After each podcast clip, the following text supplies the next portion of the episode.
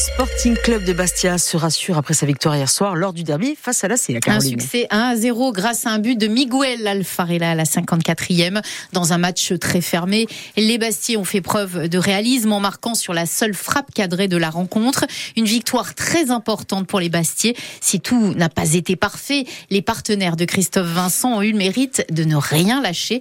De quoi satisfaire Michel Moret, il est un des co-entraîneurs du Sporting, au micro de Jean-Philippe Thibaudot. On aura dit simplement de, se lâcher et qu'ils aient confiance en, eux parce qu'on pense avoir euh, des qualités pour proposer plus de jeux. Après, c'est juste une question de confiance. On sentait qu'avec le ballon, on a été un peu fébrile, on a abusé du jeu long. Et ce qui nous a fait plaisir, c'est que ce but est magnifique. Ce but vient d'une action construite, un jeu à trois sur le côté, un centre en retrait. Donc euh, ça a été un peu l'éclair qui a fait basculer le match. On n'a pas tout maîtrisé non plus, mais en tout cas, euh, ce que les garçons ont fait ce soir, nous, nous tenons à les féliciter parce que d'avoir tenu ce résultat, c'est quand même un, beau symbole. Il y a eu deux, sentiments, de la fierté et bien sûr du plaisir parce qu'on a profité, mais également énormément de souffrance.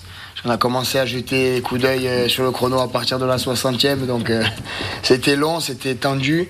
Malgré tout, je trouve qu'on n'a pas, pas non plus concédé des tas d'occasions. On a tenu ce 1-0, donc euh, félicitations encore une fois aux joueurs parce que le mérite leur en revient.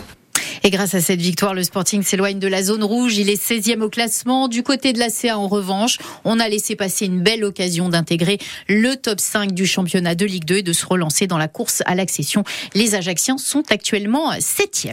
Caroline, on va ouvrir une page économique à présent, alors que le groupe Casino est dans la tourmente. Quel avenir pour les magasins Spar ou encore Monoprix en Corse? Eh bien, rappelons que le groupe Casino est propriétaire de ces réseaux de magasins de proximité. On compte par exemple sur l'île 53 Spar. Si pour euh, l'instant à l'échelle nationale. Les groupes Auchan, Intermarché, Carrefour se partageront seulement 288 super et hypermarchés Casino.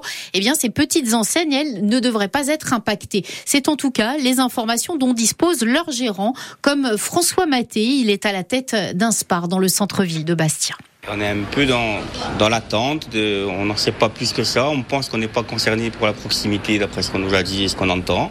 Donc voilà, on attend au jour le jour, on, découvre. En tout cas, on n'a pas de soucis majeurs euh, au niveau de l'approvisionnement et la marque Casino continue à exister. Et pour l'instant, donc euh, on attend. On ne maîtrise pas tout et est-ce qu'on nous dit tout? On ne sait pas, on verra bien. Pour l'instant, la marque Spar en tout cas resterait pour l'instant, elle y est, et encore pour de longues années, j'espère.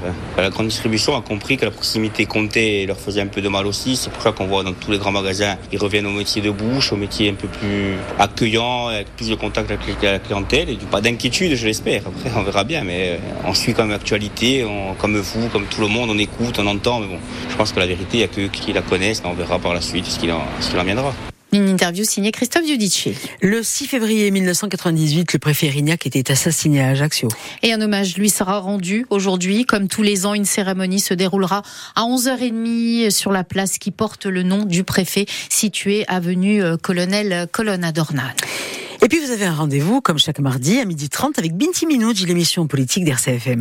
Jean-Martin Mondelon, co-président du groupe de droite Unsofiuno, voit l'Assemblée de Corse en sera l'invité. Il sera question de l'état des discussions sur l'avenir institutionnel de la Corse, sur fond de tensions locales, avec euh, la récente prise de parole du FLNC, les arrestations dans le milieu indépendantiste et l'intrusion de militants de Corinne Front et le week-end dernier dans la propriété du ministre de la Justice.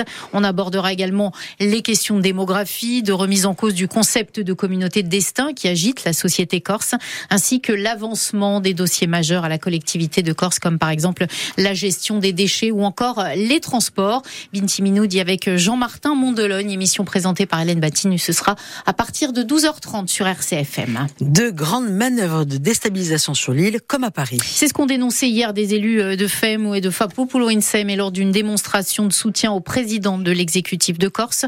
Entouré de militants, ils ont dénoncé l'article du canard enchaîné concernant la préemption d'une parcelle sur l'île de Caval, une mise en cause diffamatoire de la probité, de l'intégrité de Gilles Siméon, selon eux, à un moment de bascule, alors qu'un accord politique est proche.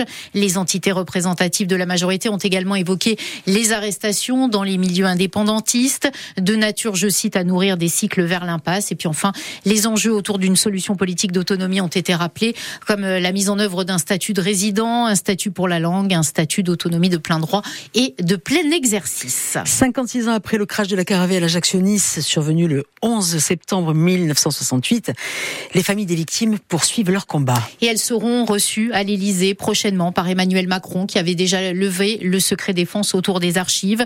Mais alors que l'instruction s'achève, rien ne prouve que le crash ait été causé par un tir accidentel de missile, comme l'affirment les frères Paoli, qui sont membres de l'association des familles de victimes. L'enquête ouverte en 2012 pour dissimulation de documents recel de preuves doit aboutir prochainement à un non-lieu. Et selon l'un de leurs avocats, maître Paul Solacaro, ces familles attendent à présent une reconnaissance politique. Mathieu Paul, chaque année, euh, même plusieurs fois par an, adresse un courrier à Emmanuel Macron pour euh, lui rappeler que le, dossier est encore en cours et que l'association des familles des victimes attend la vérité depuis euh, des décennies. Nous, on attend ce qu'on demande depuis des années. C'est que sur le plan judiciaire, on est en train d'avancer. La clôture du dossier pour nous est une nouvelle importante parce que ça chemine vers vers une ordonnance certes de non-lieu, mais vers une ordonnance qui reprend l'ensemble des investigations, qui démontre que ce qui s'est passé le 11 septembre 1968, ça n'est pas ce que l'État avait expliqué à l'époque. Donc, on aura une reconnaissance sur le fond judiciaire et ce qu'il nous faut, après, ce qu'il faut aux familles des victimes, c'est une reconnaissance politique. Et ce qu'on attend d'Emmanuel Macron ou de son équipe, c'est une reconnaissance euh, politique sur le perron de l'Élysée ou du ministère des Armées que euh, la caravelle a été heurtée par, par un missile et que donc le combat des frères Paoli et de toutes les familles des victimes est, tout à fait légitime et juste et depuis des décennies. Et ce sera l'aboutissement pour eux et le moyen de tourner la page et de faire leur deuil. Des propos recueillis par Paul Ortoul. C'est la journée internationale sans téléphone portable. C'est une journée qui a été créée en fait Evelyne en 2001. C'est l'occasion de nous interroger sur la relation que nous entretenons avec cet appareil devenu indispensable dans la vie de tous les jours. Bien au-delà du simple appel, on peut réserver un voyage, faire ses courses, prendre un rendez-vous chez le médecin et évidemment aller sur les réseaux sociaux. Alors Christophe Giudicelli a rencontré quelques aficionados dans les rues de Bastia. Ce matin, j'y ai passé 3 heures, Instagram et TikTok. On regarde n'importe quoi pendant des heures, des choses inutiles, mais qui nous passent le temps et qui mangent le temps surtout. Bah c'est sûr que c'est quand même pratique, on a toutes les informations qu'on veut, c'est compliqué de s'en passer. Hein. Pour moi, je peux passer un mois sans téléphone, ça me dérangerait pas. Je prends pour avoir les appels et tout, mais sinon, moi, le réseau, euh, je vois pas trop. Par contre, demain, si je suis en vacances, c'est avec plaisir que je coupe le téléphone pour euh, pouvoir décrocher et déconnecter complètement. Ça sonne tout le temps, il y a des, on a des notifications même quand on n'a rien demandé c'est un, un, petit peu fait exprès aussi pour qu'on regarde tout le temps le téléphone. Donc oui, c'est plus envahissant qu'autre chose. Maintenant, on a des façons aussi de se mettre en mode silencieux et des choses comme ça pour vraiment tout couper. Et ça fait vraiment du bien parce que sinon, c'est pénible. Voilà, Evelyne, posez votre téléphone portable. C'est une journée sans téléphone. Il fallait que j'appelle Jean-Charles Marcilly pour qu'il puisse venir faire sa chronique parce qu'il est bientôt l'heure. Ah bah oui.